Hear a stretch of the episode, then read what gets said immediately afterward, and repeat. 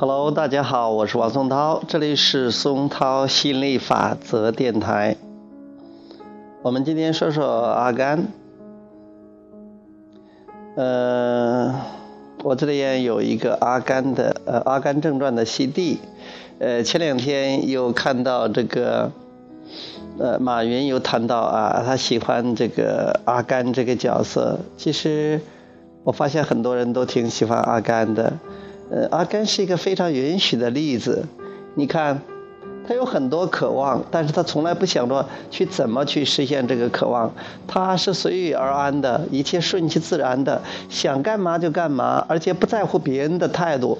跑跑跑跑，我因为喜欢跑就跑了。然后突然有一天，有一阵子，就是一下子不想跑了，我累了就不跑了。呃，又没有想着赚钱，赚了很多钱，不管干什么都很成功，因为他并不在意那种成功。其实马云说他一直比较比较喜欢这个，而且从他身上，从马云身上还真的看到这个这样的影子。呃，马云说，一开始就说不是冲着赚钱的，结果他赚的钱最多，嗯。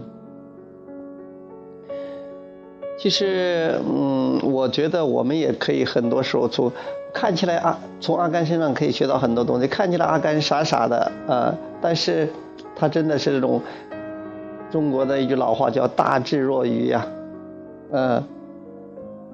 其实你看他很少有烦恼的，他真的并不在乎别人怎么说。你看一开始在那个给他在给一个女的在那说。其实女的也不怎么理他呢，他也不像我们这么多人那么敏感啊，别人不理自己了，自己都觉得，哎呀，可可不好意思啊，或者说可生气啊，或者觉得可丢人呢，没有，他只管说他的，啊，我觉得真的是这种状态还是还是挺棒的，呃，关注自己想要的，不管别人怎么想啊，别人怎么说啊，呃。在意这个过程，并不在意那个结果啊，嗯，挺好的。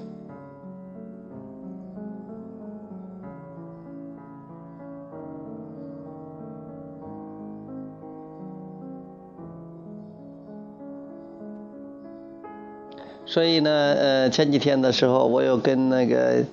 呃，给女教练又一起看了看这个《阿甘正传》，又看了一点点啊，还是感触挺深的啊。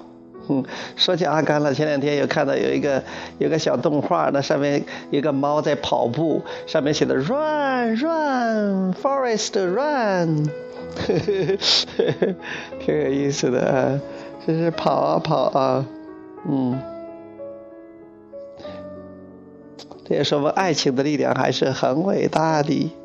呃，能激发我们发挥我们的潜能，嗯，